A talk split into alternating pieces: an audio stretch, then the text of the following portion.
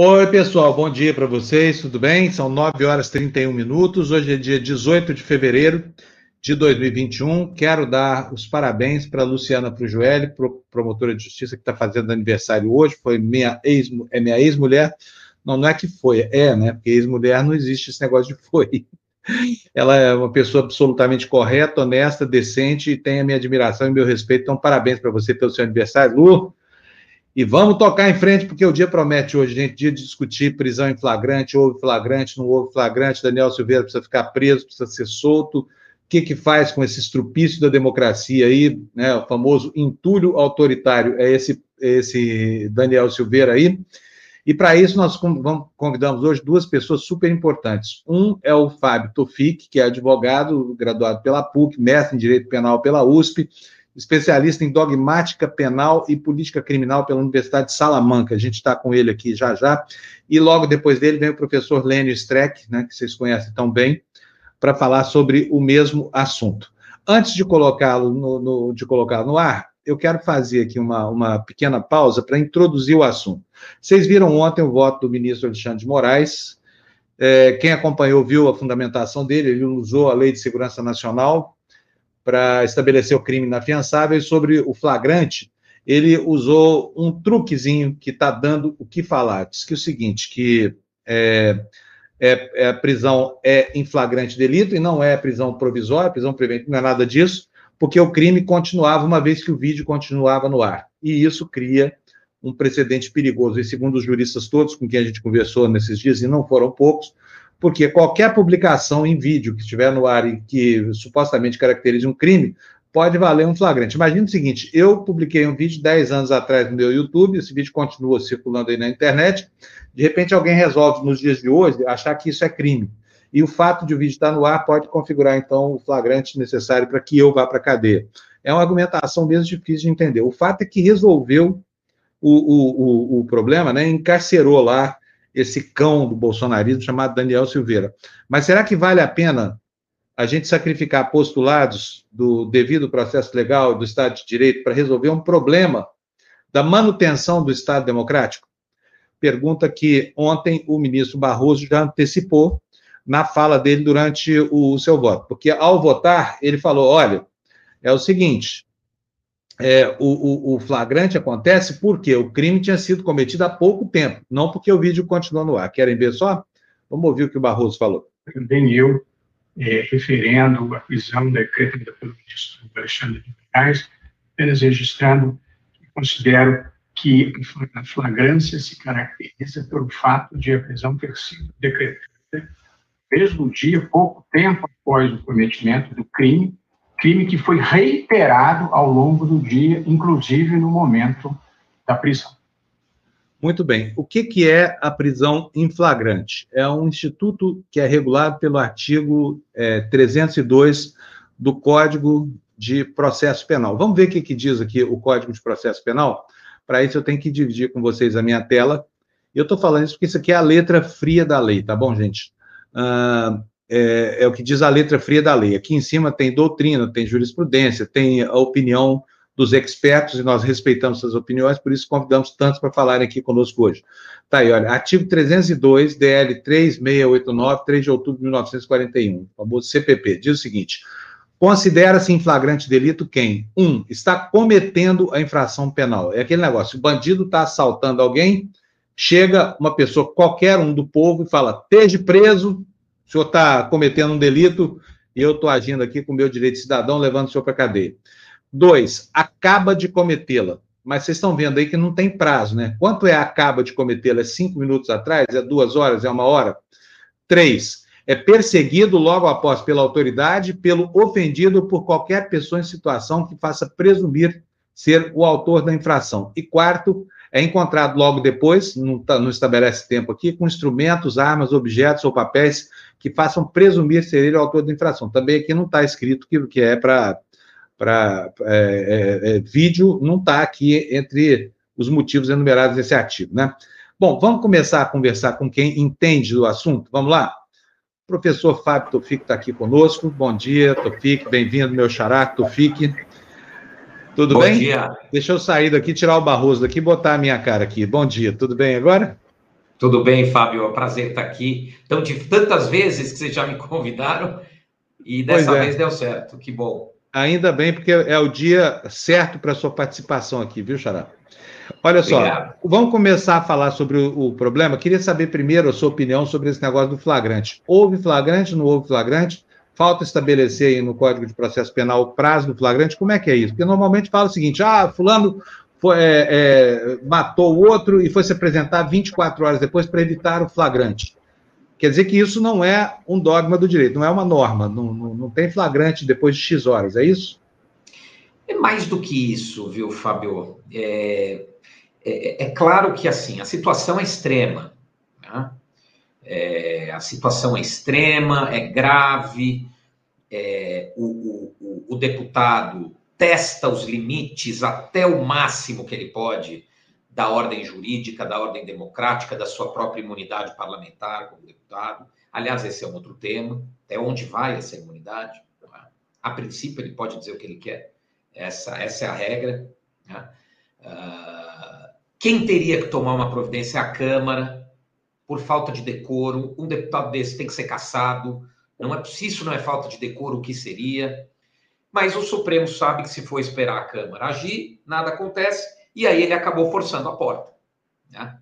Essa é a impressão que eu tenho. E forçou a porta e também testou os limites da ordem jurídica. É, é, é, nós precisamos defender o Supremo, eu, estamos todos do lado do Supremo e dos 11 ministros do Supremo, estamos do lado da democracia, mas o nosso compromisso é com a ordem jurídica. A gente não pode transigir pela excepcionalidade do caso, porque sempre alguém vai ter uma excepcionalidade para alegar e, em nome dessa excepcionalidade, restringir os direitos daquele que você não gosta. Né? Então, essa história a gente já conhece né? e passamos os últimos anos criticando. Né? Então, eu acho que nosso compromisso é com a ordem jurídica, com a legalidade. Pode haver é, hiato de legalidade. E qual é o problema aqui? Né? Primeiro, eu estou lendo aqui até alguns comentários. Crime continuado. Crime continuado não permite flagrante.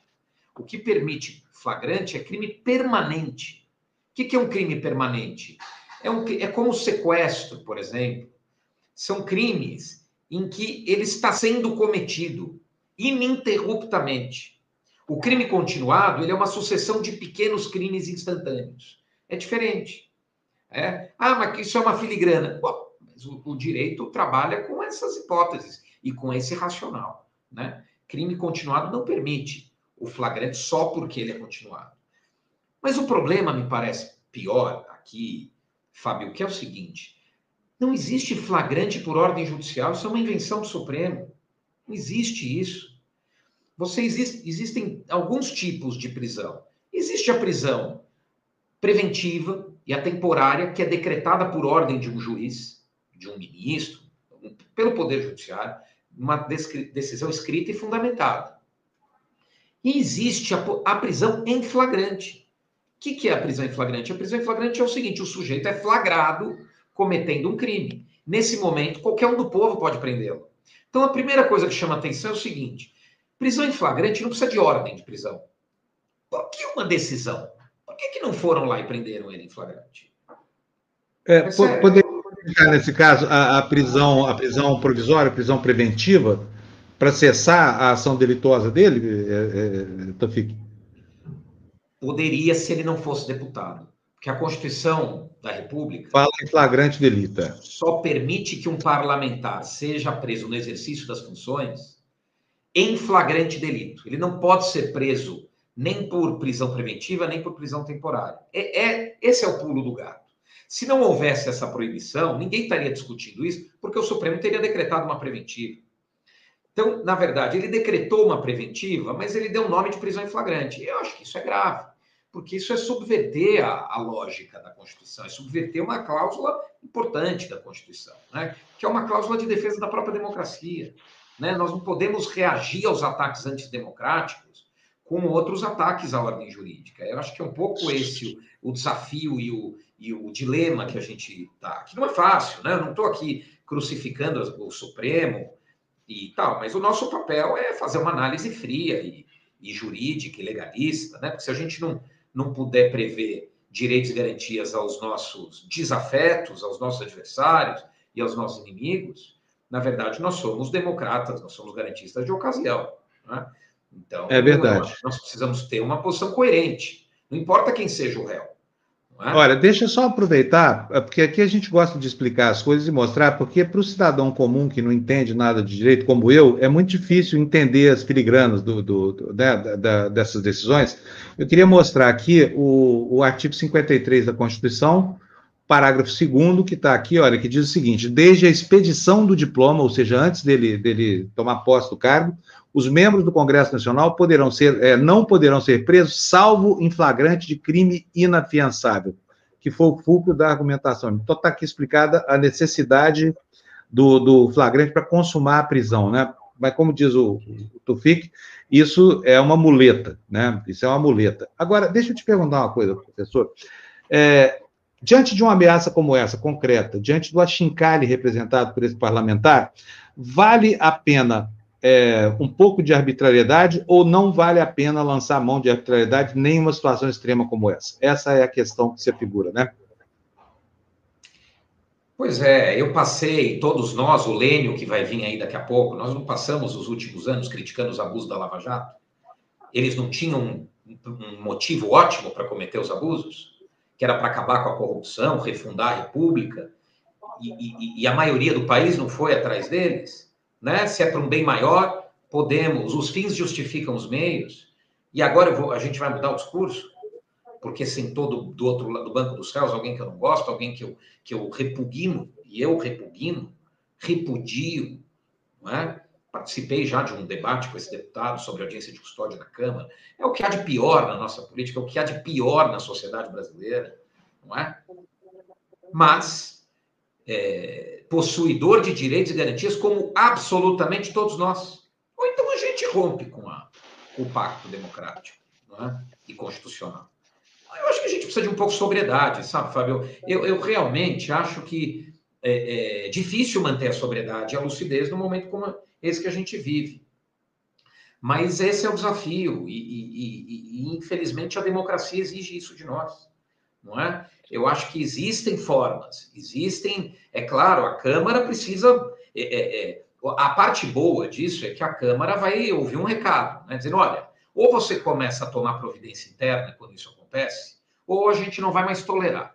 Então, esse é o recado, digamos, político, institucional, que, que vem para o bem. Porque o correto é a, é cassação por perda de decoro, falta de decoro. Não tem a menor dúvida, isso é, é, é, é assim, isso é matemático. Entendeu? A falta de decoro está prevista na Constituição. É o deputado, é o parlamentar que abusa das suas prerrogativas. Ele abusa da prerrogativa dele de falar o que ele quer. Ele sabe que ele tem imunidade, não é? Pelas palavras e é. votos. Né? É uma questão que o Supremo também vai ter que enfrentar.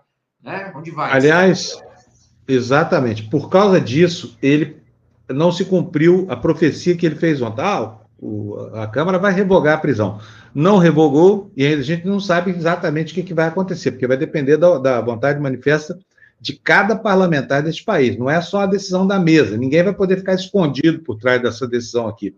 Agora, quero perguntar uma outra coisa: Lei de Segurança Nacional.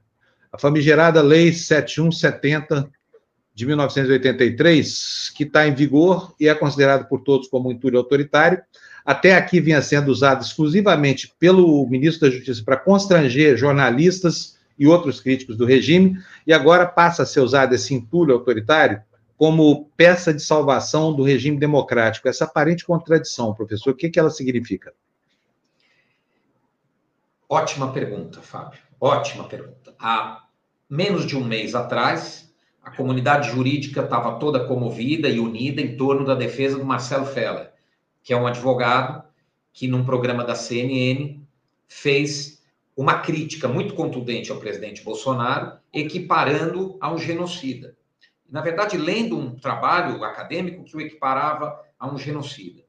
O ministro da Justiça requisita a instauração de um de um inquérito policial para apurar crime contra a segurança nacional, né, praticado pelo Marcelo Feller.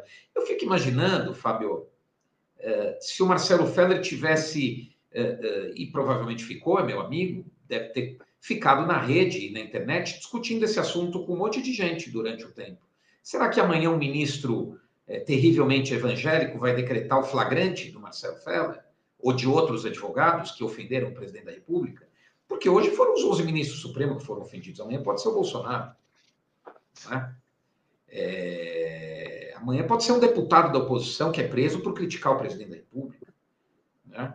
Porque essa lei de segurança nacional, no fundo, ela transforma crimes contra a honra de autoridades em crimes muito mais graves. A verdade é essa. Então, você ofender o presidente da República, que seria um crime contra a honra, eles transformam num crime contra a segurança nacional, uma lei da ditadura militar. Então, você não é apenas um, um sujeito que insulta outro, você é um sujeito que coloca em risco a ordem pública e democrática e a segurança nacional da nação, que é algo muito mais grave. Né? E é até de se questionar até que ponto realmente uma ofensa, por mais grave que ela seja, por mais é, é, desvairada, por mais insultuosa, vilipendiosa da honra que ela seja, ela coloca em risco a ordem democrática. Acho que essa é uma discussão é? que a gente precisa ter. Né? O, direito, o direito não pode ter medo de discussão e de debate. Né? Aliás, muito me espanta que ontem uma discussão tão complexa como essa tenha sido julgada em cinco minutos, sem divergência. Aliás, me chamou a atenção exatamente a mesma coisa, ministros que são pavões, né, que são é, estão sempre buscando o protagonismo lá na discussão com os colegas, de repente se limitaram a dizer, ó, acompanho o relator e vou fazer a juntada do meu voto. Quer dizer, sequer se, se aventuraram a fazer uma argumentação de natureza jurídica, né, né Tofik? Foi estranha aquela sessão. Agora, eu, eu, eu, eu, eu aqui, como cidadão, jejuno em direito né, leigo, é, fiquei feliz com o resultado. E na hora aplaudi a prisão, porque eu acho que esse cara tinha mesmo que ser preso. Talvez não houvesse um, um outro mecanismo, mas que há um triplo carpado jurídico aí, há com repercussões importantes potenciais no futuro, né? Eu acho. É, tem uma pergunta aqui, é bacana esse a gente ficar vendo aqui a, os comentários do. Os comentários, nunca, né? Nunca tive essa, muito, muito bom. Parabéns pela, pela, pelo espaço. Teve um comentário aqui muito bom aqui de um, de um, de um internauta, de um telespectador, é, perguntando por que, que então que o Bolsonaro também não, não é preso em flagrante. Veja, o Bolsonaro faz aqueles discursos atacando o Supremo, não é na casa dele, é na porta, na, do outro lado da rua. É do outro lado da rua. Dá para ver da janela. Não precisa nem de ordem judicial. É só sair e prender em flagrante. Não é? É, é parece que é, né? Um pouco de cuidado, sabe, para as coisas não virarem, o direito não virar uma descredibilizado, sabe? A, a, a, a, quer dizer, ele não pode servir assim como, como um instrumento, né? É, é, um, um, outro falou assim: ah, mas se a gente não tomar cuidado, daqui a pouco a gente está em Auschwitz. Olha, realmente eu não acho que é uma prisão. Se, a gente, se alguém, se, se, se quiserem dar um golpe militar, se amanhã quiserem, vão dar. Né? É, a gente tem que resistir ao máximo, não é? Mas enquanto a gente vive numa, sob a égide de uma ordem democrática e, e sobre um Estado de Direito, nós temos que respeitar o direito. Senão a gente, senão a gente não está nem esperando mais que dê um golpe. Nós mesmos já deram um alto golpe. Nós já acabamos com a nossa democracia. Então, nosso compromisso é até o último momento é com a democracia e o Estado de Direito. É, não tem essa, sabe? Agora, é, não tem outra saída. Não tem outra saída. Nós não. Se a gente tirar do horizonte é, dos defensores da democracia a Lei de Segurança Nacional neste momento, e eu não estou defendendo a manutenção da Lei de Segurança Nacional, não, mas fica faltando uma lei que possa fazer a defesa do Estado e não criminalizar aqueles que o Estado entende como inimigos. É, aí, como é que fica a defesa da pátria, a defesa do Estado, se a gente não recorrer a esse caco autoritário que é a Lei de Segurança Nacional? Boa pergunta, Fábio. Olha, é, é, é o, o, o, a lei brasileira, o ordenamento jurídico brasileiro, ele pode ter muitos defeitos, mas não é por falta de crime que ele pode ser criticado. Tem crime para todos os gostos. Tem crime para todos os gostos. Né? É, então, é claro que é, quando você. É, se há uma organização, se há. Você tem a formação de quadrilha, essas pessoas já estão reunidas com intenção de praticar crimes, ameaças, os crimes de violência, os crimes de incêndio, os crimes de dano, os crimes de lesão corporal, os tem crime. O que não falta é previsão típica, não é? é os crimes contra a honra, né? Os próprios crimes da Lei de Segurança Nacional. Ela não foi declarada inconstitucional até hoje pelo Supremo. Né? Ela é alvo de muita crítica. Ela é uma lei da ditadura militar, ela é uma lei do final já da ditadura militar, né? ela substitui uma anterior. E ela é uma lei, mas ainda assim é uma lei do regime militar. Né? É uma lei toda feita sob a ótica e ainda dentro do caldo de autoritarismo do regime militar. É, então, é, é, claro que ela deve ser aplicada com comedimento. Né? O, nunca ninguém invocou tanto essa lei como o Bolsonaro. Quantidade de inquéritos, pouco se sabe disso, Fábio. A quantidade de inquéritos policiais que foram instaurados nos últimos dois anos contra críticos do governo com base na Lei de Segurança Nacional, acho que nem na época do regime, talvez isso tenha acontecido, do regime militar, né? Essa lei que está sendo invocada hoje contra o próprio Daniel Silveira, né? É, me preocupa o efeito bumerangue disso, sabe? É, eu não sei, eu, eu tenho uma, um respeito enorme pelos ministros do Supremo que estão hoje lá, os 11, os 11.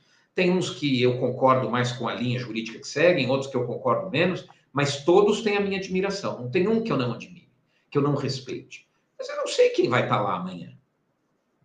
É? É. É, o precedente fica. É? Amanhã esse precedente vai ser invocado para perseguir a, a esquerda, para perseguir o, o, a, a ala progressista, para perseguir opositores do governo. Eu não sei que governo teremos daqui dois anos. Então, é, é isso. A gente cortou um pedaço. A impressão que eu tenho é o seguinte: que para salvar o corpo, a gente cortou um pedaço do dedo, sabe? E eu. É, tomara que a gente salve o corpo. Claro, porque essa crise precisa ser resolvida. Né? Esse, e, e o exemplo precisa ser dado, pelo menos que fique essa lição. Né? É, eu já tive a oportunidade de, de, participar de um debate com esse deputado. É uma coisa horrorosa. Uma coisa horrorosa. É um, é um, o, o, o clã Bolsonaro nos lembram Churchill nos auges, no, no, nos áureos tempos, perto de um cara desse, num debate na Câmara. Né? Eu, eu lembro que o Eduardo Bolsonaro botava panos quentes, tamanha era a agressividade, a, a, a o ódio, a, a, falta de educação desse, desse sujeito, sabe? É uma coisa horrível, uma coisa horrível. É... Ô, ô, Fábio, bom, posso, eu queria te pedir licença, porque o professor Lenny Streck já está aqui na antessala, eu queria pedir licença para colocá-lo na conversa também, porque eu tenho certeza que os argumentos de um podem complementar os do outro. Deixa eu ver aqui se o professor Lênin está tá disponível. Professor Lênin, bom dia. É capaz de eu mudar de opinião com o Lênin agora. Vamos ver o que, que, que, ele vai nos comentar. Bom dia, professor, tudo e bem? Boa noite aí, Fábio Tofik Simantobi. Querido amigo, você sabe Hoje, que por falta gente... de um Fábio, tem dois. Fábio, é. você sabe que quando a gente, o Lênio discorda da gente, a gente começa a desconfiar da gente mesmo, né? Cara, pois é, eu, eu vi as manifestações deles ontem, todos, dele, do Pedro Serrano e tudo mais, e concordei com todo mundo, viu? É incrível como a, a, a gente vai mudando de ideia ao longo do dia, porque vocês entendem de direito, eu repito, a gente não entende nada, você vê o resultado, e de repente, no hum. resultado, pode existir um cavalo de Troia que traga péssimas notícias no futuro, não é isso, professor? O, o Fábio, o Fábio Panunzio é, é, agora já está pensando que não tem flagrante, que nem o, o Fábio Tofic e o Pedro Serrano e os deputados lá da Câmara vão citá-los, vão citá-los e vão dizer até Fábio Tofic, Pedro Serrano, grandes juristas, talvez os maiores do Brasil, provavelmente, dizem que não há flagrante. Quem somos nós, deputados, para dizer que há flagrante? E estamos liquidados. É, eu já perdi essa batalha. Eu acho que, que, que, que até eu já estou pensando que não houve flagrante. E aí, Tofik, isso é uma provocação para. Eu não tenho não vou responder porque eu não sou advogado.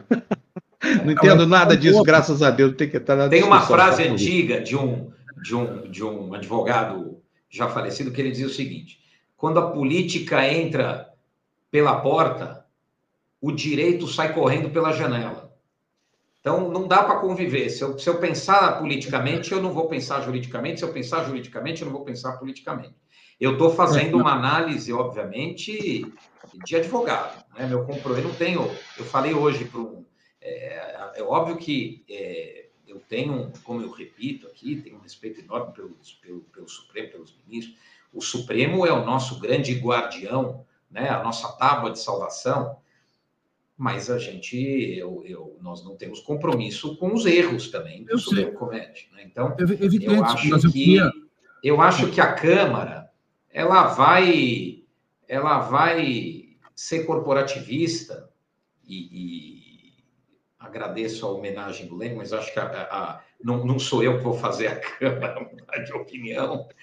Eu acho que a Câmara vai ser corporativista do mesmo jeito, ou não, porque eu acho que se criou uma crise tão forte que é capaz da Câmara falar é melhor eu caçar esse deputado.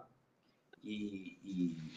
Agora, eu acho, por exemplo, Fábio, até avançando um pouco, Lênio, eu acho que eles poderiam ter aplicado uma cautelar, está na jurisprudência do Supremo. Seria uma coisa muito menos polêmica se eles tivessem aplicado uma cautelar de afastamento de função pública e é, colocado que... a Câmara. Claro, a Câmara sempre tem que referendar, que nem no flagrante. Ela tem que referendar. Mas seria uma, uma, uma possibilidade dentro hoje de algo que já se construiu com, com, com alguma dose de consenso na, na corte, né? Se bem que o flagrante também, porque o Delcídio foi preso também com essa hipótese de, de, de flagrante. Mas é que juridicamente esse flagrante, por ordem judicial, ele é muito indigesto, sabe? Para quem trabalha com a prática criminal, é, é pergunte para um Fábio, pergunte para um para um advogado criminalista que esteja próximo dos 80 anos, quantas vezes na vida ele viu uma, uma prisão em flagrante por ordem judicial? Ele te dirá. Ah, mas vamos é, lá. Deixa eu, Olha, deixa, deixa eu ler uma coisinha aqui, professor Lênin, deixa eu ler aqui um. Deixa eu defender o Alexandre de Moraes sobre essa frase depois.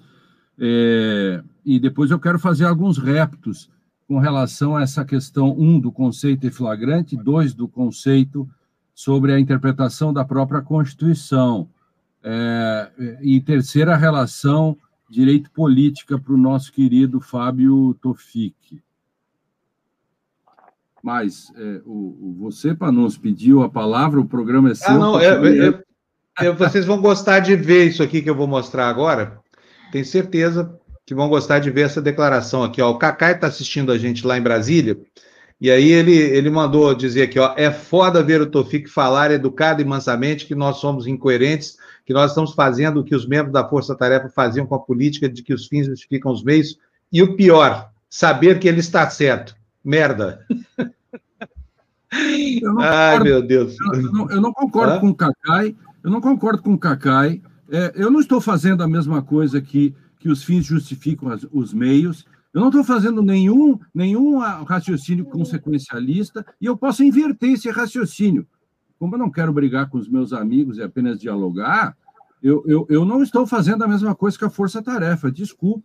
Eu, eu, eu penso, eu posso sustentar é, é, literalmente o contrário e tenho bons argumentos nesse sentido. Por exemplo, a questão do, do, do, do da comparação dessa questão da ideia do flagrante. É, é, invocar, invocar, como está se dizendo, caso Pedro, o Tofik também, e pelo jeito o próprio Cacai, invocar que não há flagrante por quê? Porque dizer que a flagrante estaria se fazendo uma forçação, ah, eu tenho vários argumentos. Uma, eu também posso, assim como o deputado usou a imunidade eh, contra as liberdades, eu também posso dizer que há momentos em que se usa as garantias contra as garantias, porque é a questão, por exemplo, da institucionalidade que está em jogo. E terceiro ponto, eu não posso criar no direito a prova do demônio. Qual é a prova do demônio? Nunca haverá flagrante quando alguém faz um vídeo é, dizendo que tem que matar o presidente, que tem que destruir, atirar uma bomba no Supremo, etc. Sabe por quê? que nunca haverá nesse raciocínio a menos que o sujeito se porte e fique esperando a hora que o sujeito está fazendo a gravação. Ah, está fazendo a gravação, está preso em flagrante. Ou, quantos segundos faz que você é, fez a gravação e vai postar? Vai postar agora? Está preso em flagrante. Isso é a prova do demônio. Quando foi feito o conceito de flagrante, nunca se pensou que um dia teria a internet. Quando foi feito o Código Civil alemão, nunca se pensou que fosse inventado o avião. Então, alguém vai dizer: ah, o Código Civil alemão não fala em aviões, então, logo, é, é, é, não há direito. Claro, não havia aviões. É, o, o, smartphone hoje é a nossa casa. Quando foi feita a lei em 96, não se falava em smartphone. Então, tem essa questão. O flagrante hoje não é uma fotografia. Eu quero dizer que, nesse sentido, com todo respeito e amor e carinho, eu penso que exigir o conceito de flagrante do mesmo modo que se fazia na dogmática de 20 anos atrás é criar uma prova do demônio. Nunca se conseguiria fazer um flagrante, tá? menos que fique. E, e, e, quanto a fra... e quanto à frase do querido do, do ministro Alexandre, muito simples. Ele escreveu um mandado de prisão em flagrante por uma razão simples. Ele não poderia sair de Brasília e ir lá, knock, knock, knock, na porta do deputado e dizer: Você está preso em flagrante, eu sou o ministro Supremo e estou prendendo. Ele teve que mandar fazer isso. Então, essa frase, que pode ter sido um pouco infeliz, não pode ser usado contra ele nesse sentido. Né? Mas, como disse, é, é, é, é estou respeitando, né, embora discordando do, do Cacai e do, do, do Pedro. Do... Agora, só, só, só uma questão, professor Serrano, oh, professor Serrano, ó, professor Lênin, o Cacai disse que há flagrante, tá? Ele tá eu vou trazer o Cacai para essa live aqui, peraí, porque senão eu vou ficar Ô, louco. Fábio, aqui. você me permite fazer só um comentário? Claro, à vontade, professor, pode falar. Fábio. Eu acho que precisa, é, com todo o respeito que eu tenho ao Lênin, ele sabe disso, que eu sou um grande admirador dele, mas tem crimes que não cabe flagrante. A doutrina, por exemplo, diz que em crime habitual não, não cabe flagrante. Então, o sujeito que, com habitualidade, promove jogos de azar, não pode ser preso em flagrante, porque se você pega ele ali praticando jogo de azar, você não tem como provar a habitualidade. O, o fato de não caber flagrante num crime não quer dizer que está tudo perdido, porque o sujeito pode ser preso preventivamente. O flagrante não é prova. Não, não estamos tratando de prova. Eu posso colher essa prova. Por exemplo, o Supremo poderia ter determinado uma busca e apreensão na casa do sujeito. Isso ele podia. E a Polícia Federal, veja só, a Polícia Federal, ao cumprir a ordem de busca, poderia dar um flagrante, se o pegasse com a boca na botija. Isso seria o correto. Por que o Supremo não fez isso? Olha só, vou, vou melhorar, vou melhorar demais o nível dessa live aqui, ó. Vocês vão gostar. Olha quem apareceu aqui, ó. Cacai. Ele estava participando do debate lá indiretamente, agora fique à vontade aí. Vou até, vou até deixar Oi, vocês Cacai, Deixa eu só concluir esse raciocínio, Fabio. Pois não. Eu só vou dar depois uma opinião e vou sair. Eu tô curtindo então, vocês dois. Um beijo, Cacai. só vou concluir. Eu, eu acho o seguinte. É ah, eu não poderia ter feito essa prova? Claro que poderia. A prisão em flagrante, ela é uma forma de prisão, ela não é uma forma de colheita de prova. A prova podia ter sido colhida por, por meio de busca e apreensão, não é? E a prisão poderia ser decretada em outras hipóteses como a prisão preventiva. No caso de um deputado, não poderia, porque a Constituição proíbe. É só isso a questão. Agora, eu posso driblar essa exigência e criar um flagrante é, para disfarçar, no fundo, que eu estou decretando uma preventiva? Essa é a discussão. Cacai, bom dia, bem-vindo. Obrigado por bom estar dia. acompanhando a discussão. Tá? Deixa eu dizer, só vou falar uma frase. Eu não, eu não vou usar entrar numa discussão do Tofik com o meu grande líder Lênio. Só quer dizer o seguinte, Lênio, eu estou falando só porque eu ouvi uma frase sua. Eu não, eu acho que houve flagrante. Não pelos argumentos do Alexandre. O ministro Barroso até fez a observação com a qual eu concordo. Isso é raro no processo penal. É, porque, na verdade, para mim, houve flagrante. Ele fez naquele dia e logo em seguida é o que o Juarez Tavares defende. É. E logo em seguida houve a prisão.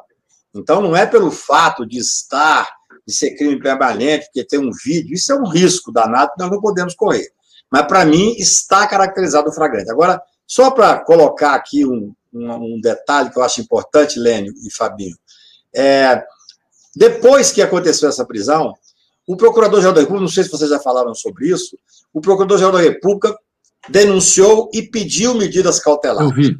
Pela Eu vi. nova lei, a lei que foi gestada nos debates, inclusive, que nós participamos, especificamente em relação é, a este ponto, se o procurador pede medidas cautelares, o juiz não pode ir além. Ele não pode prender. Na verdade, o doutor Aras deu a solução para esse impasse. Porque agora resta, no meu ponto de vista, eu não gosto de falar o que o Supremo deve fazer, porque eu sou advogado, estou lá no dia a dia da corte. Mas resta ao Supremo agora aplicar as medidas cautelares, revogar a prisão, porque nessas circunstâncias em que o Procurador-Geral da República pede medidas cautelares, não tinha isso antes, Lênin. Na verdade, na minha visão, havia o flagrante. É claro que um flagrante, você tem uma ordem de prisão de flagrante, com mandado de prisão é, preventivo emitido, tudo isso, Fábio, dá um. Pra gente. Você já viu sabe... isso alguma vez? Nato, quantos, quantos anos de carreira você tem? Ah, eu comecei tem dois meses, então eu não vi muita coisa ainda não. é claro que isso gera um desconforto, mas ponto, na minha visão, havia fragante, estou na linha do Lélio, estou na linha do, do, do Juarez Tavares, embora não pelos argumentos específicos do ministro Alexandre. Mas existe. E o plenário pode colocar isso, até que o Barroso levantou esse ponto. O outro ponto que eu acho fundamental é este. Nós resolveríamos essa questão para ficar bem as duas casas. Eu tenho, ontem eu passei o dia conversando sobre isso. Quando, Lênio, quando o PGR, o Aras, pede as cautelares, aí mudou um pouco de figura. Aí eu acho que esvazia, né? Esvazia claro. toda a discussão. Esvaziou.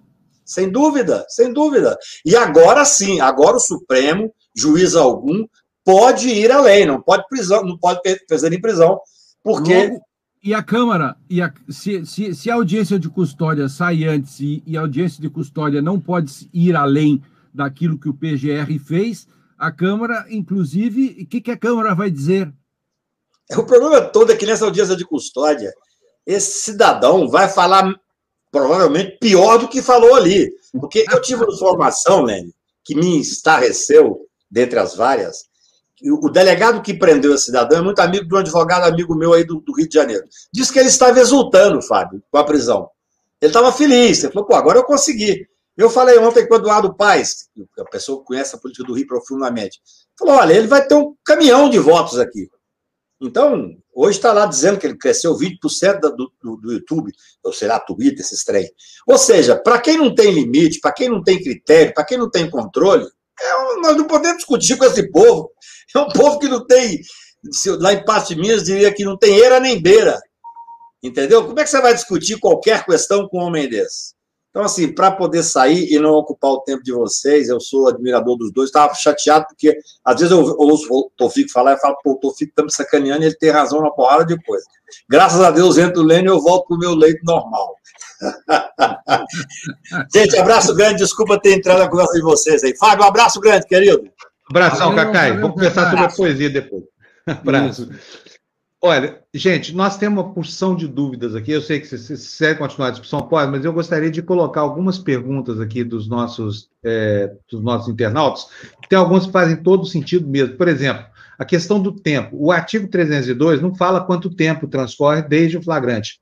Qual é o tempo a ser aplicado, na opinião de vocês? A regra, Fabio, é o. O, o, é, o Lênio tem razão quando ele diz que o código foi pensado para os crimes de rua. Né? Isso foi pensado para o crime de roubo. No, os 70% dos flagrantes, 80% dos flagrantes na, no Brasil é de roubo, furto e tráfico. O sujeito que é encontrado com droga. Uh, mas a, as hipóteses de flagrante, as, as seguintes, não, a, a, não pega na hora, praticando, mas aquela pega logo após a prática logo crime, após. com instrumentos que fazem supor ser o autor da prática criminosa, é típico do roubo. Né? Então, é você, por exemplo, você persegue. Veja, tem uma biblioteca para tratar disso, né? uma biblioteca inteira para tratar disso. É, você, você tem que ter uma perseguição. É, é, é, e aí ele tem que ser encontrado com pertences da vítima, com, com uma arma de fogo, com alguma coisa que faça presumir ser ele o autor do crime e tal. Essa é a sistemática que o código criou. É óbvio que o, o, o código não criou é, uma sistemática para vídeo na internet. É? E, mas não tem um prazo, entende? Então, o que o, o, que o, o, que o código diz é o logo após. Né? Que é esse logo após que está dando o que falar. Né? estão citando aqui o Juarez, eu vou na fonte porque eu quero ver exatamente o que, que o Juarez falou nisso, porque o logo após não pode ser horas depois com uma ordem judicial para ir atrás do cara, não, logo após é assim, perseguiu e encontrou o cara ali, ó, não perdeu de vista, entendeu? É, numa situação, e eu acho que vídeo na internet realmente não dá flagrante. Não significa que a pessoa não pode ser presa, ela pode ser presa preventivamente, é outra modalidade ela vai ser presa, não tem, não, não, não vai ser impune, não tem, a ordem pública vai ser resguardada, só que não é flagrante. Né? É que nem dizer que quadrado é redondo. Quadrado é quadrado. Flagrante é flagrante. Ordem de prisão preventiva é ordem de prisão preventiva. São naturezas diferentes. É, veja só. Quando foi feito o código, sabe por que, que existe crime de chave falsa? Porque não havia bancos. Escalada é porque os caras pulavam o muro para furtar. E hoje ainda se aplica escalada, etc. É, eu, como procurador, fiz bons trabalhos mostrando que uh, do problema do, do, surgimento do crime de escalada, de chave falsa e etc. Por quê? Porque é uma questão temporal. E veja, eu vou ler para vocês um artigo aqui do, da Constituição que se nós pegarmos ao pé mesmo, como nós estamos pegando a questão do Código de Processo dos anos 40, eu tenho problemas sérios para sustentar uma tese sobre imunidade. Querem ver? Os deputados e senadores são invioláveis civil e penalmente por quaisquer de suas opiniões. Se eu vou pegar o pé da letra, eu vou fazer que nem aquele sujeito que é proibido carregar cães na plataforma e eu vou deixar passar um urso e vou proibir o cão guia do cego. A interpretação é uma questão que tem que ser feita de forma é, harmônica, finalística, nesse sentido, não consequencialista, mas finalística, no sentido de que onde está escrito cães, leia-se animais perigosos. Onde está escrito quaisquer opiniões, significa quaisquer opiniões, desde que não sejam autocontraditórias. Onde está escrito flagrante, leia-se desde que o, o, você não exige a prova do demônio. Isto é, uma espécie de ordalha ao contrário. Você só é, é, é, é culpado ou inocente, depende se você afogar, afundar ou não com a pedra no pescoço. Então, nesse sentido, a preservação das garantias constitucionais, elas não podem ser autocontraditórias. É, toda vez que eu interpreto um dispositivo, eu não posso ser autocontraditório entendeu? O, o, o, a Lava Jato utilizou os fins justificam os meios. O grande, esse, esse é um problema. É, é, aqui não estamos utilizando que os fins justi, os fins para prender o deputado. Não, o deputado estava em flagrância e, portanto, a, a simples aplicação da lei não é uma decisão consequencialista no sentido que pode-se dizer. Então, só queria deixar registrado isso é, é, para mostrar que, o, por vezes, uh, a própria, o artigo 53, por exemplo, poderia nos dar uma rasteira se a gente fizer determinadas interpretações. É, é o que eu penso. Então, o, o, a letra não tem pé, né? Professor Lênio e Fábio, de, deixa, eu tenho aqui uma, uma dúvida. É, várias perguntas já suscitaram essa questão aqui, que é o seguinte: houve a manifestação do ministro Barroso, é, que, que repôs o, artigo, o que diz o artigo 302 do Código Penal, a interpretação do, do ministro. Eu vou colocar aqui, porque ela é curtinha, e eu queria discutir isso depois. Vamos lá, vamos ver o ministro Barroso referindo à prisão decretada pelo ministro Alexandre Moraes, apenas registrando que considero que a flagrância se caracteriza pelo fato de a prisão ter sido decretada. Mesmo dia, pouco tempo após o cometimento do crime, crime que foi reiterado ao longo do dia, inclusive no momento da prisão. É, mas só que aí tem um problema, porque o momento da prisão pode até ter havido a reiteração do crime, mas é posterior ao exaramento, não sei como é que fala essa palavra, ao exarar da, da ordem de prisão. Quer dizer, a ordem de prisão foi decretada antes com base no primeiro vídeo, não no segundo vídeo, né? Eu queria saber como é que vocês interpretam isso. A fala do Barroso, esse elemento que ele traz para o processo, é, sana de, de qualquer forma essa questão do flagrante ou não? Isso não é flagrante, Fábio. É, é, não é flagrante. Eu vou te dar uma, eu vou te dar um exemplo, tá? Vamos dizer que não fosse crime pela internet, fosse um crime de roubo. Os nossos juízes criminais, eles são extremamente rigorosos com crime de roubo. É, quer dizer, eu, não, eu vou citar aqui uma praxe judiciária que está longe de ser uma praxe favorável ao réu. Tá? Porque o, a sistemática penal, a justiça penal, ela se construiu nos últimos 30 anos basicamente para coibir esse crime de roubo. Então, os juízes são implacáveis com crime de roubo. Tá? Eu vou te dar uma situação hipotética que acontece todos os dias, deve estar acontecendo nesse momento, tá? A polícia acaba de ser chamada para conseguir uh, uh, algum chamamento de um roubo, tá? A vítima aponta para onde o réu foi e diz: Eu conheço esse sujeito, ele mora na rua tal e tal e tal, tá? A polícia a polícia comunica ao judiciário, instaura o um inquérito e manda o inquérito para o judiciário. Duas horas depois, o juiz não vai decretar uma prisão em flagrante. Primeiro, porque não existe prisão em flagrante decretada por ordem judicial. Ele vai emitir uma ordem de prisão preventiva, porque já não tem mais o flagrante. O sujeito fugiu do flagrante. Não está mais em flagrante. Entende? Então aqui é a mesma coisa. Quem pode dizer, para dizer se alguém está em flagrante ou não, você precisa estar tá no exato momento com ele, ou pelo menos sabendo onde ele se encontra ali na tua vista, na tua. Isso não é hipótese de flagrante. Não é se eu preciso, se deu tempo de eu ir ao judiciário, informar o ministro, o ministro leu os autos, estudou, escreveu, meditou, pensou, acabou o flagrante. Flagrante é uma chama que se esvai rapidamente, fugazmente. Se eu tive que, se eu tive que obter uma decisão judicial, é porque o flagrante já foi embora. Porque senão a polícia podia arrombar a porta e entrar. Importante dizer isso, Fábio. A Constituição diz que em flagrante delito, a polícia pode invadir a casa de qualquer um de nós a qualquer hora do dia e da noite, se for para pegar alguém em flagrante.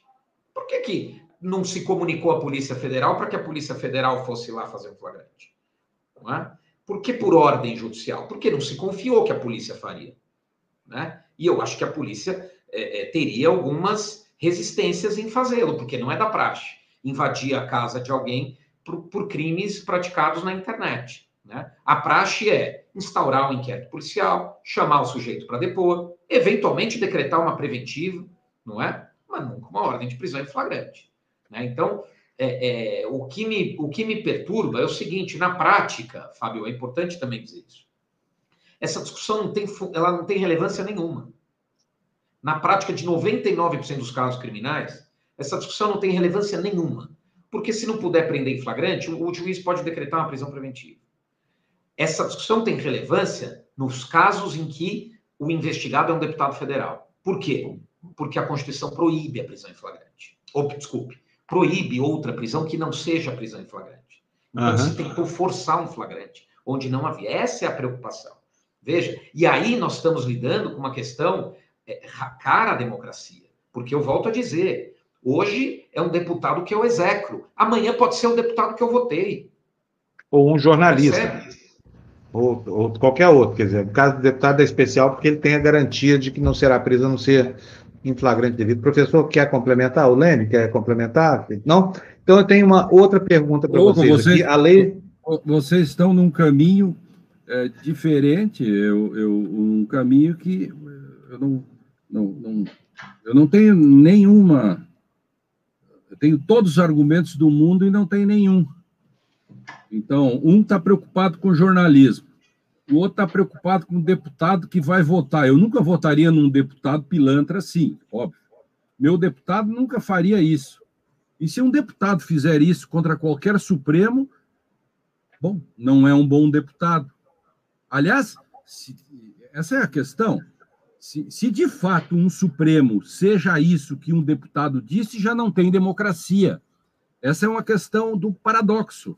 Eu quero dizer que, é, se vocês têm razão, se vocês, se o argumento de vocês vence, é, é, de algum modo, há uma perda. É, é eu é não tenho argumento, viu, professor? Eu estou só ouvindo vocês aqui para chegar. Eu mudo não. de ideia toda hora, porque eu sou o leigo clássico, assim, sabe? Mas eu tenho uma outra pergunta aqui que é recorrente na área de comentários, e a, e a diversidade de opiniões é, é, maravilhosa, porque ela soma. A, a Lei de Segurança Nacional pode, é, ela prevê a prisão, é, que a prisão seja inafiançável? Está certo isso ou está errado na opinião de vocês? Qualquer é cidadão, não estamos nem levando em condição um deputado federal. A Lei de Segurança Nacional, na década de 90, eu escrevi que a Lei de Segurança Nacional é uma lei que, que não foi recepcionada pela Constituição. O Supremo Tribunal disse que sim. É bom, o, quando o Supremo, por último, diz que algo é, eu posso fazer uma crítica, mas existe, essa lei está aí. É, é, nós estamos, inclusive, eu acho que o, o, o Tofik também participou, é, nós temos um grupo, juntamente com o deputado Paulo Teixeira, que estamos tentando substituir, e agora essa questão volta, né? Substituir a, a Lei de Segurança Nacional por uma lei de defesa do Estado Democrático de Direito. Mas dentro dessa lei, nós também temos tipos penais que, que dão prisão para aquele que atenta contra as instituições, etc. É, não pensemos que só porque é uma lei feita por gente progressista que nós oferecemos cravos e rosas para aquele que ofende as instituições. Não, a lei também prevê. A diferença é que uma lei, que é a de segurança nacional, é, tem é, é, é objetivos de preservar a época a ditadura e a nossa lei preserva a democracia. Por isso que há sempre uma diferença na interpretação com relação, por exemplo, à imunidade parlamentar, que é feita para garantir a democracia contra o arbítrio e nunca a favor. Por isso que toda a interpretação do direito ela tem que ser sempre feita pra, para a preservação do próprio direito. Se eu faço uma interpretação que vai contra o próprio direito no sentido daquilo que ele representa de processo civilizacional, eu acabo fazendo contradições. Por exemplo, se eu digo que o deputado pode fazer isso de algum modo, uh, uh, que isso vai ser dito hoje lá na Câmara, enfim, isso é um argumento que o deputado que fizer isso hoje, estou é, é, falando em relação à imunidade parlamentar, Tofik, não estou voltando ao tema da flagrância, estou falando só sobre imunidade agora é, é, aí é uma autocontradição performativa que a democracia não permite. Em nome da liberdade, eu não posso pedir a sua extinção. É, aqui a gente chama de autocontradição performativa negativa, isto é, eu não posso dizer eu estou morto. É uma frase é, contraditória, né? É, auto, é, é suicida essa frase. Então, eu não posso dizer, em nome da democracia, sou contra a democracia acabei com a democracia. Esse é o ponto. É sempre bom ouvir o Lênin falar. Independente de concordarmos ou não, é muito bom ouvir o Lênin falar. Olha, tem uma, uma última questão aqui, que é a seguinte: no voto ontem do ministro Marco Aurélio, houve um trecho em que ele falou sobre a natureza política da decisão do Supremo, e eu gostaria de ouvir esse trecho que também é curtinho com vocês, pedir a apreciação de vocês, porque me parece pelo menos na interpretação do, do, do, do ministro Marco Aurélio, claro o sentido político da decisão de ontem, não o sentido jurídico. Vamos ouvir o que, que, ele falou e vamos depois ouvir o Lênin Streck e o Fábio Tofik. O que se submete ao plenário é um ato individual, um ato que implicou a prisão preventiva. E sendo que o episódio está de bom tamanho que agora se deve aguardar o pronunciamento da Câmara dos Deputados.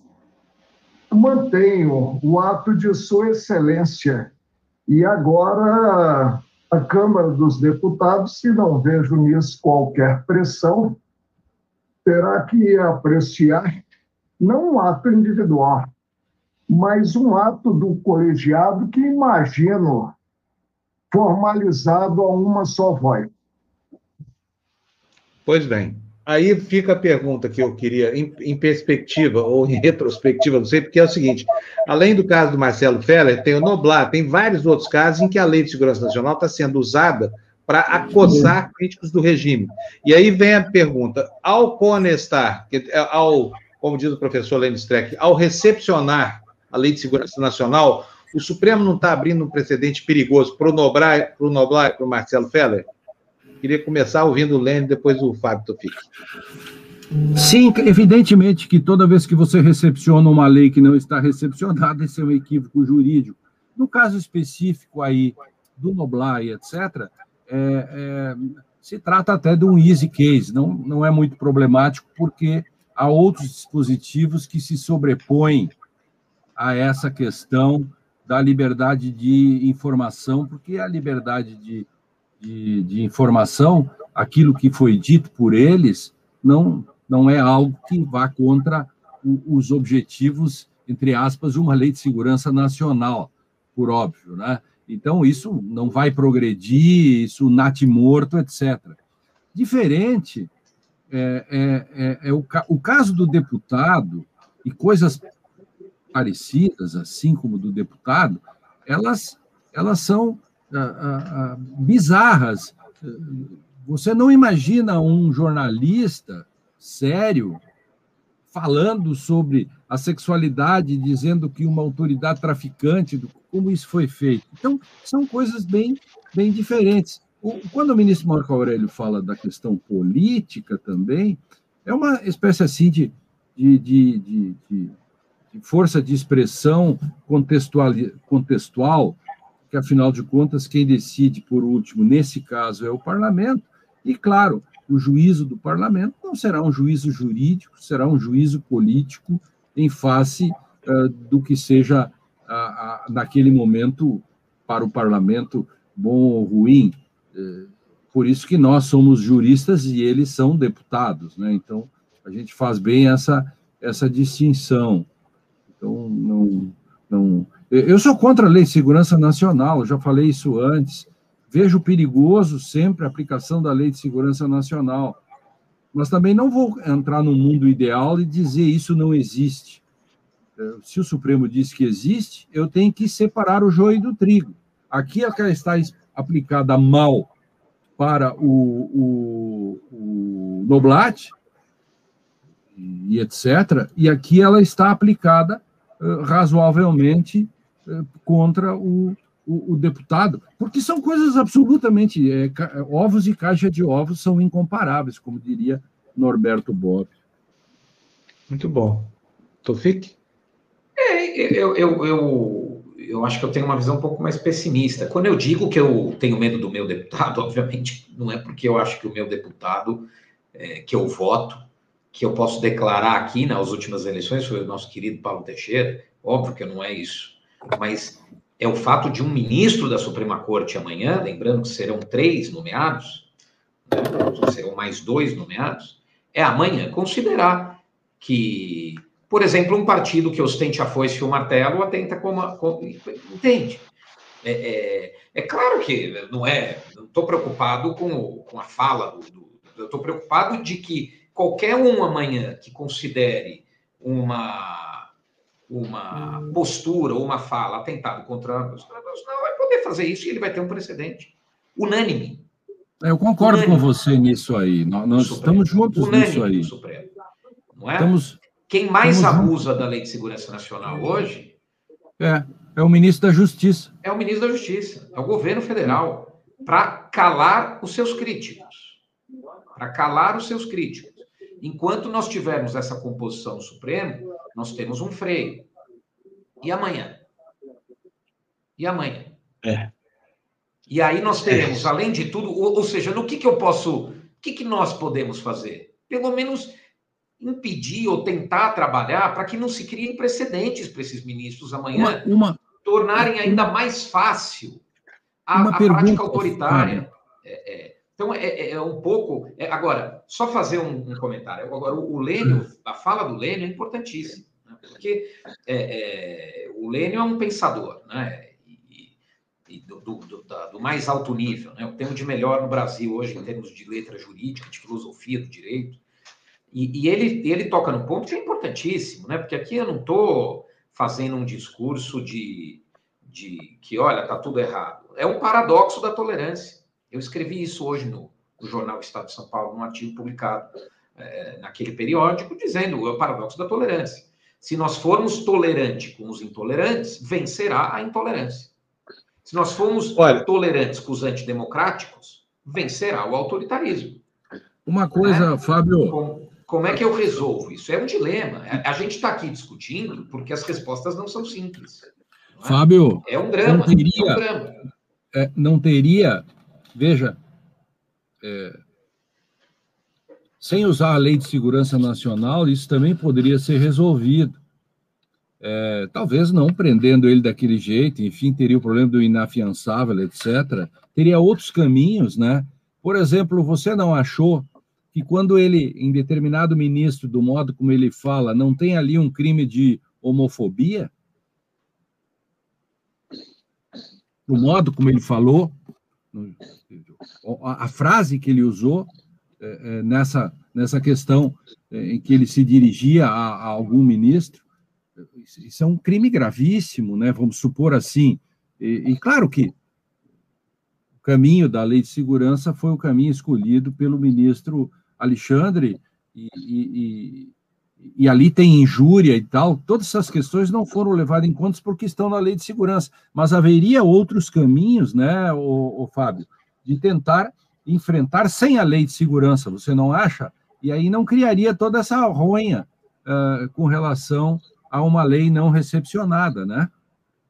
É que eu acho que aí a gente cairia nos crimes contra a honra. Claro, você tocou no, no, na homofobia, né? E, e, e os crimes é. contra a honra são muito.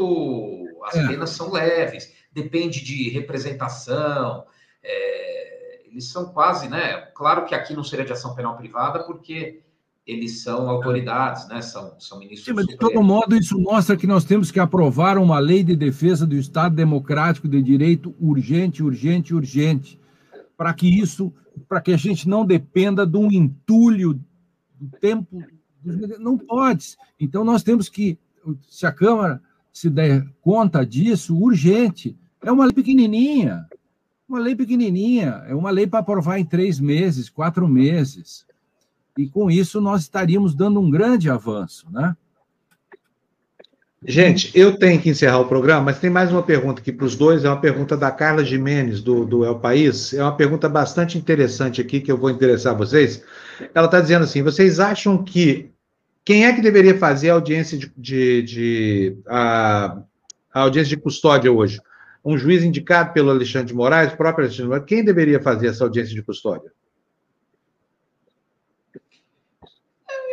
o, o correto, né, o, o, o Fábio, é fazer a audiência de custódia, que no flagrante é o próprio juiz, porque não foi ele que decretou, né? O flagrante, eu volto a dizer, a natureza do flagrante é que quando o juiz recebe, ele já recebe um auto de prisão em flagrante, com as testemunhas, com as circunstâncias e tal, ele recebe e marca a audiência e ouve pela primeira vez o réu. Ele está tomando contato com aquela prisão naquele primeiro É momento. difícil um juiz decretar um flagrante, né? Isso é difícil. É. Prender alguém em flagrante. É. Então aqui Agora, ele delegar isso para um juiz do gabinete dele, a gente sabe que o, o no mensalão é, é, às vezes se decretou. Eu acho que o ideal seria ele fazer audiência, né? Até porque não, não, não vejo qualquer problema em ele, ele realizar essa audiência, né?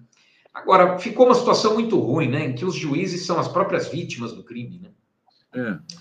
É uma, é uma. Veja, existem coisas que nem uma Constituição Federal pródiga como a nossa consegue prever. Acho que essa é uma é. situação. Quer dizer, todos os ministros do Supremo são vítimas do réu com foro lá. Isso. Com foro lá. Eu vou impedi-los de julgar? Não, não posso. Como é que eu vou fazer? Vou, vou mandar para Marte? Vou mandar para a Argentina? Não tem É, a rigor, porque todos eles estariam impedidos por serem. É, pois é. Eles, eles as é uma situação tem... muito bizarra, né? muito triste. É Só triste. que aí não tem julgamento, né? Esse é o problema. Por isso que ah, ontem ah, eu recebi muitas perguntas com relação a isso, se os ministros ah, não estariam suspeitos e tal. Sim, mas você tem um sistema e que também não posso ser um idealista no sentido de ah, o Supremo todo está impedido, então o Supremo não julgaria, por exemplo, uma DIN com relação a vantagens salariais, etc., que, de algum modo, o Supremo também receberia. Mas quem julgaria isso? Como diz o Stofik, Marte ou a Corte, a Corte Interamericana? Não. Então, o sistema tem idiosincrasias e, e aporias.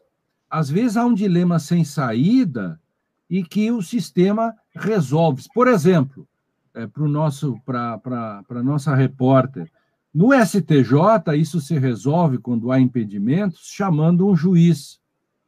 No STF não.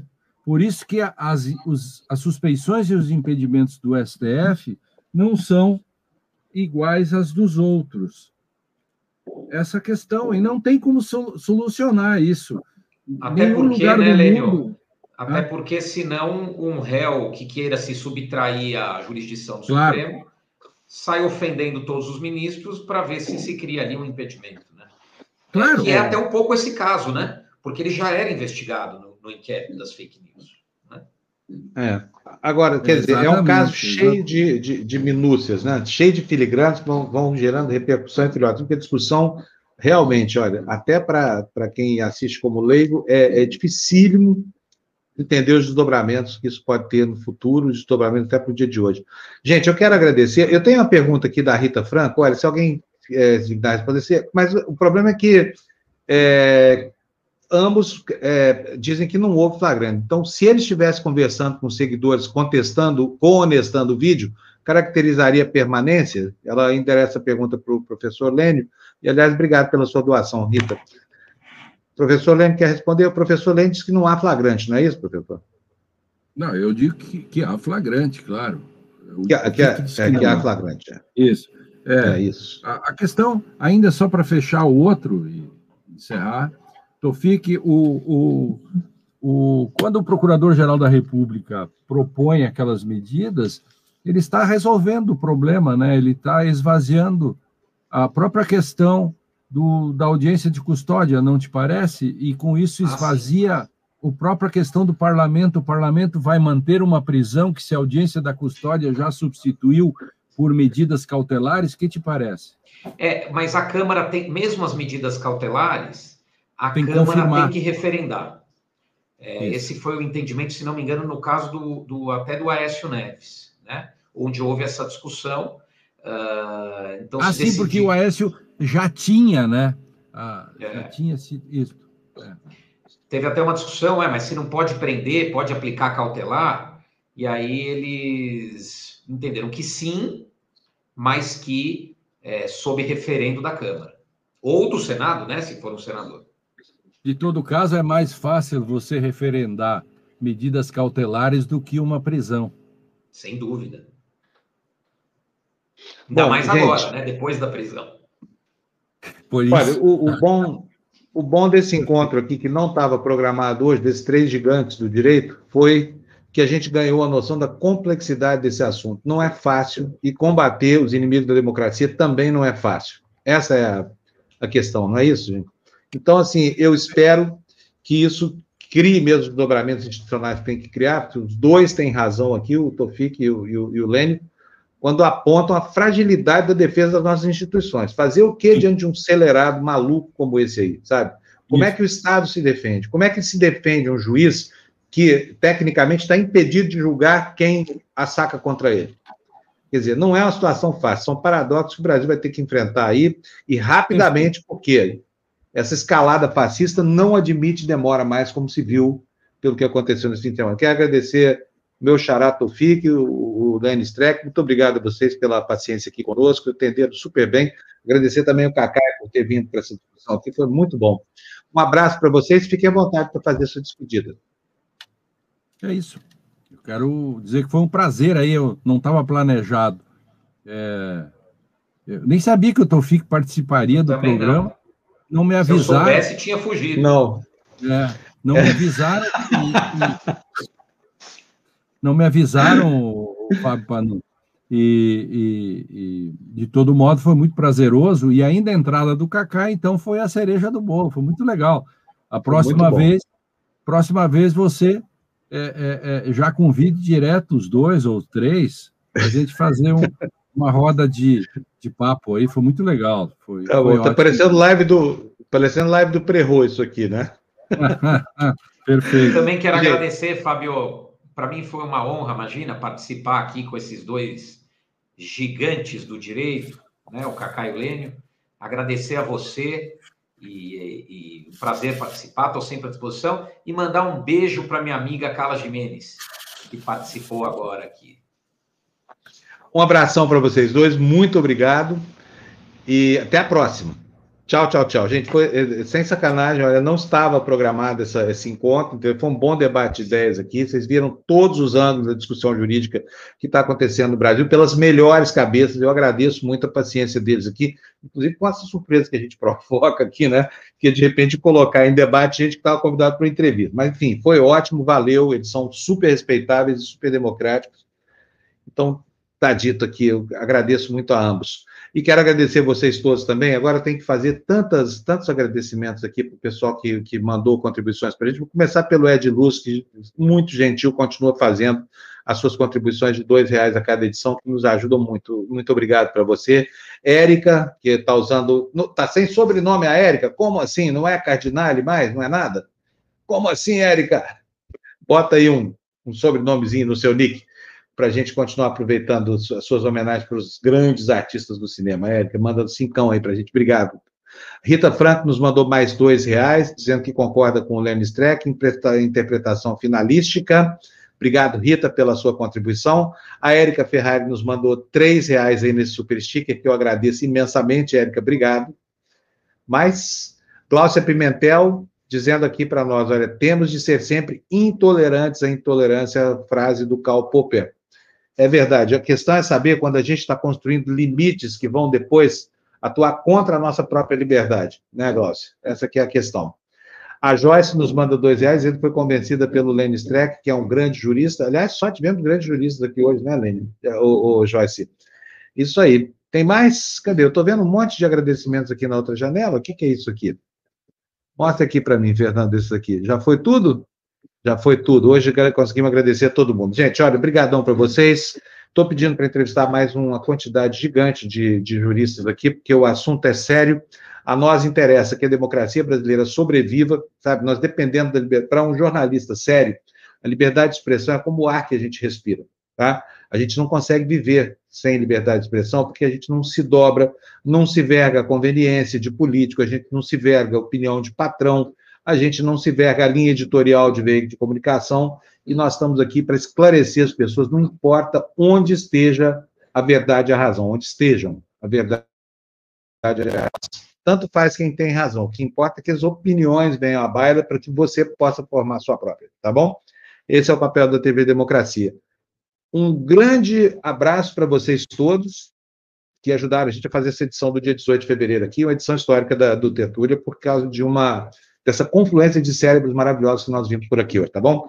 Tchau, gente, obrigado. Amanhã. Ó, oh, peraí, peraí. Tem mais. Ó, oh, o Antônio está mandando para nós aqui. Grande debate. Muito obrigado. 27,90. Valeu, Antônio. Obrigado para você, viu?